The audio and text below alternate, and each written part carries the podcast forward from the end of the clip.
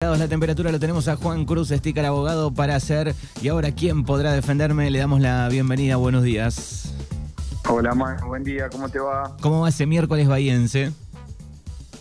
Bien, tranqui. Hoy está soleado el día, está lindo. Bueno, por acá lo mismo, 7 grados, buena temperatura. Es un lindo, un lindo miércoles. Me alegro. Bueno, ¿qué tenemos para el día de hoy, Juan? Manu, bueno, hoy vamos a hablar de propiedad intelectual. Propiedad intelectual, bien. ¿Qué es la propiedad intelectual? Bueno, es la protección que le da la ley al autor o autora de una obra científica, literaria, artística o didáctica por su creación intelectual.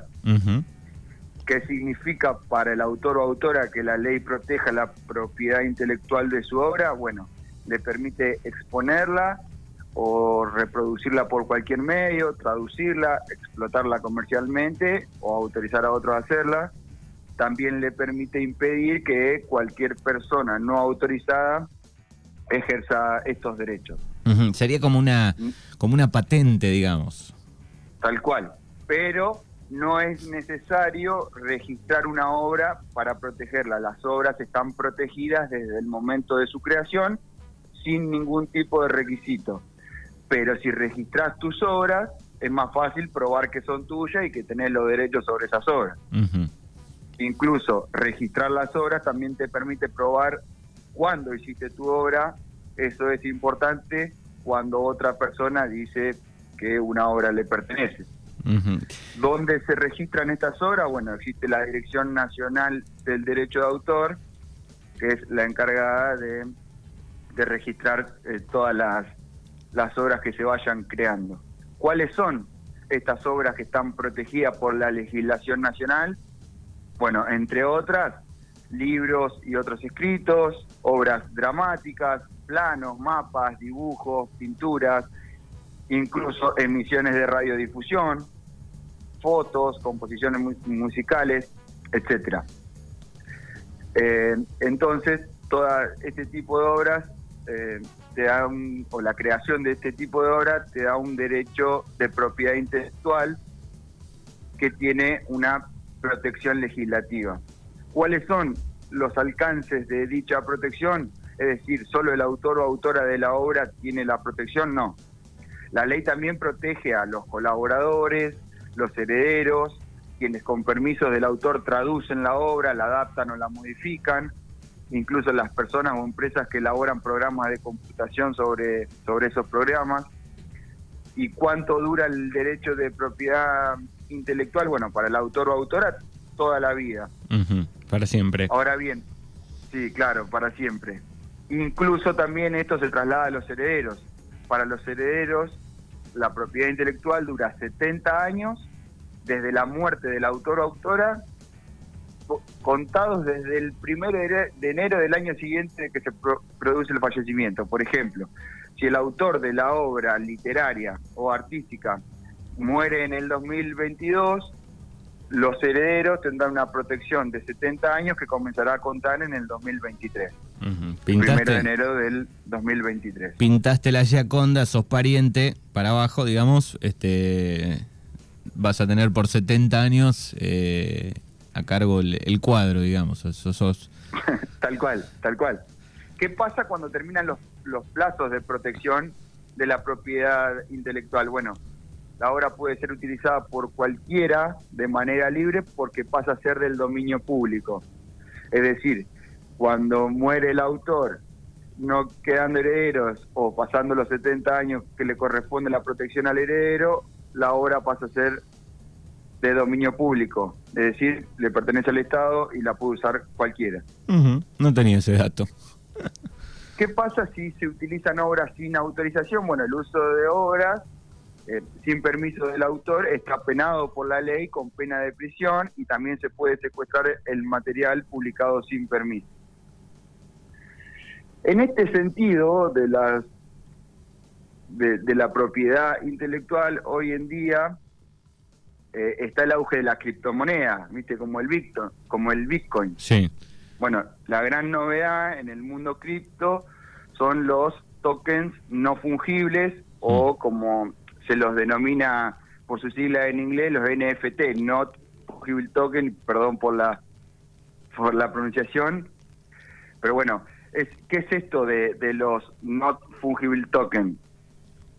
El artículo 232 de nuestro Código Civil y Comercial de la Nación define a las cosas fungibles como aquellas en que todo individuo de la especie equivale a otro de la misma especie y que por lo tanto pueden sustituirse por otra de la misma calidad. Por ejemplo, el dinero. El dinero es cosa fungible. Un dólar o un peso vale lo mismo que otro peso. Lo mismo que eh, con el Bitcoin. Es un, un token fungible. Los NFT, al ser no fungibles, se encuentran en el otro extremo y son únicos y no pueden sustituirse por otro de igual calidad. Entonces podría definirse a los NFT en el plano legal como bienes inmateriales, no fungibles, cuya autenticidad y propiedad puede verificarse a través de la tecnología blockchain, esa no sé si estás al tanto de eso. Sí, más o menos. Con, con Cachi estuvimos hablando, venimos eh, en alguna columna, habló un poco y hablamos de algunas obras de arte, algunos trabajos este, que estaban en, ese formato. Los babasónicos largaron alguna, algunas canciones y, algunas imágenes en, ese formato también. Claro, existen múltiples ejemplos. O sea, su formato puede ser JPG, video, incluso hasta un tweet puede ser un, un, un NFT. Claro. Esto eh, toma preponderancia el 11 de, marzo del 2021 cuando un artista vende como NFT una obra en 69 millones de dólares. ¡Qué locura!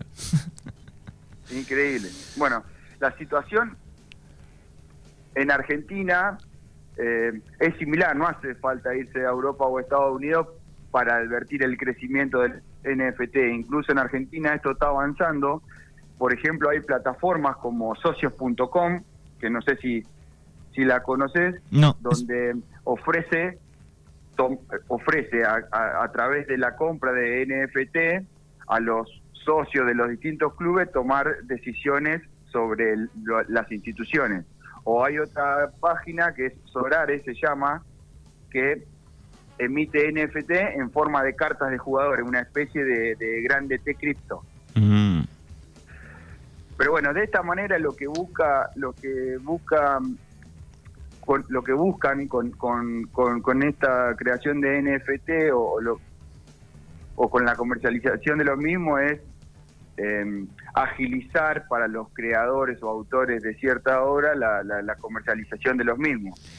Eh, antes por ahí una obra de arte se vendía en una subasta y hoy en día ya en el mundo cripto lo puede comprar cualquiera desde su casa y eso no solamente comprar, vos podés crear un tweet y, y lo, lo, lo podés vender en forma de, cripto. Y, y, registrándolo, digo, te, te aseguras, decís, bueno, yo fui el que escribí el, el creador de este tweet.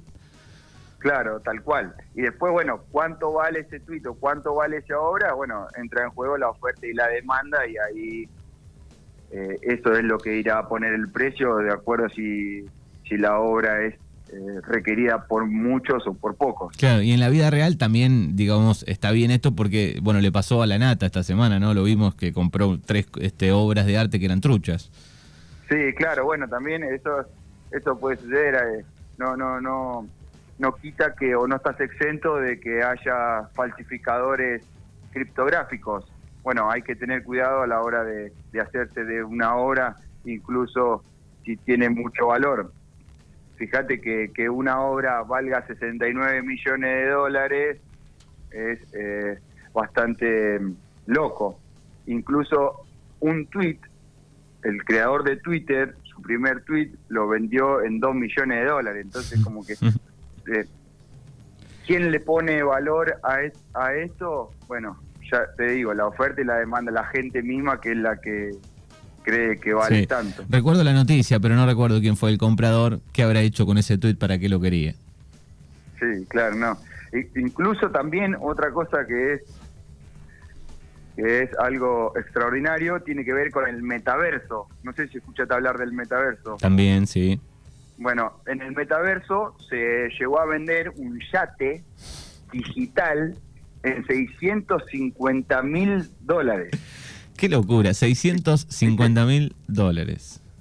Un yate digital. Sí, sí, que es, es, decir, es- una imagen, la virtual. imagen de un yate. sí, sí, es virtual, digamos. Claro, sí, sí, no, es, es increíble. Para Bueno, que esto- esto vamos, a, vamos a explicarle a los oyentes, eh, de a poco se va metiendo este tema, el metaverso, eh, explicándolo rápidamente, bueno, Facebook está metido en el metaverso, son gafas donde hay un mundo virtual que está sucediendo de todo y que los países van a tener que un poco legislar en algún momento con algo, con algunas normas, con unas leyes, porque se va complicando, hay denuncias de acoso, hay de todo ahí adentro. Claro, claro. Lo, lo relevante de todo esto es que no hay legislación para todo esto. Es decir, no ha avanzado de la misma manera o a la misma velocidad la legislación eh, que lo que avanzaron este tipo de, de- cuestiones. Porque ya te digo, o sea, parece, parece una locura, pero es una realidad que se esté comercializando eh, un yate en el metaverso. Y bueno, eso es, es parte también de la compraventa y es la realidad que- que vivimos hoy en día. Sí, incluso pienso, digo, bueno, esto va a traer serias consecuencias, para, me parece, para el humano en un futuro, no, no cercano ya, porque va a ser caro por un montón de cosas, digo, pero me parece que de acá a 10 años va a estar todo el mundo con las gafas, al mejor estilo la serie, eh, ¿cómo se llama? La, la- la de Netflix, eh, que son de a cuatro capítulos, eh, nunca me sale el nombre. Black Mirror. Black Mirror, bueno, es el mejor ejemplo de Black Mirror esto. Sí, tal cual. Tal cual, pero bueno, esto está relacionado con la propiedad industrial y esto también abre, es un campo comercial, porque eh, ¿quién se iba a ocurrir que, que un tweet pueda valer 2 millones de dólares? Está bien, fue un tweet de la- del creador de Twitter, pero bueno, quizá un día a alguien se le ocurre un tweet y es retuiteado por un montón de gente y es acompañado y empieza a tomar valor y después quizá lo puede puede vender, algo que quizá escribió con un simple pensamiento, lo puede comercializar y, y quién sabe eh, en cuánto dinero. Ya te digo, estamos hablando de cifras que, que son eh, extraordinarias. Sí, sí, pero bueno, va en, Pero creci- va en crecimiento todo esto. Sí, sí, tal cual. Y está relacionado con esto que hablábamos de la, de la propiedad intelectual y de la creación de ciertas, de ciertas obras. Es, un, es importante para lo que se, para lo que se viene. Estaba pensando, digo, bueno, yo mañana pinto un cuadro y digo, lo quiero registrar, digo, ¿a dónde tengo que acudir? Ya te digo, lo registrás en la Dirección Nacional de Derechos de Autor. Bien, ahí me tengo que dirigir. Sí. No va a suceder, ¿eh? no voy a pintar un cuadro, no, no puedo pintar nada, pero pe- pe- dando un ejemplo, ¿no? De todas maneras, como te decía, no necesitas registrarlo para protegerlo. Desde que lo hiciste, la ley ya te lo protege. Pero no está de más registrarlo porque sirve como método de prueba para eh, ver desde cuándo vos lo, lo registrás o para, viste, para ponerle una fecha. Exacto. Es, es una protección extra. Muy bien. Bueno, así que ahí está un poco el tema de la propiedad intelectual, no sé si quedó algo más.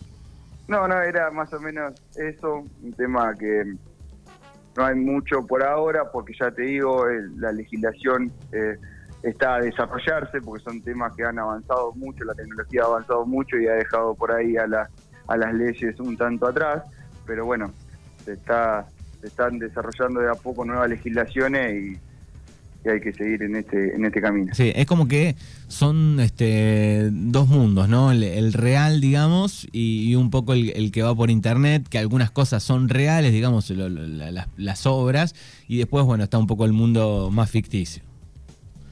Sí, sí, sí, tal cual. Bueno, ¿a dónde podemos este, contactarte, Juan Cruz Sticker? Bueno, Manu, mi número de teléfono es 291-4603-566 o mi Facebook es Juan Cruz Sticker y si no en el estudio Luigi87. Estamos todos los días de 8 a 16 horas. Bueno, muy bien. Gracias y en 15 días nos volvemos a encontrar. Dale, Manu, gracias a vos, te mando un abrazo.